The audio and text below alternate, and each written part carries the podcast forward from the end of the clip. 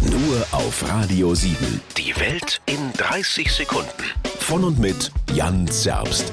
Eine ganz spezielle Untergattung der Sprichwortverdreher sind die Körperteilverdreher. Klingt grausam, ist es auch. So, jetzt Zähne hoch und Kopf zusammenbeißen. Boah, Oh, da konnte ich gerade noch den Schwanz aus der Schlinge ziehen. Körperteile zu verdrehen ist beim Sport vielleicht schmerzhaft, macht aber bei Sprichwörtern immer Spaß. Ja, da hat er in der letzten Sekunde noch weiche Füße bekommen. Genau, oder aber korrekterweise weiche Knie oder kalte Füße bekommen. Ja, das Bild muss einfach stimmig sein. Komm, jetzt lass die Ohren nicht hängen und halt den Kopf steif. Und wenn es um den Körper einer Frau geht, muss ein Kompliment immer sitzen.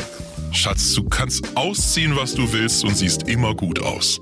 Radio 7. Die Welt in 30 Sekunden. Jeden Morgen kurz nach halb acht und jederzeit zum Nachhören Auf radio7.de.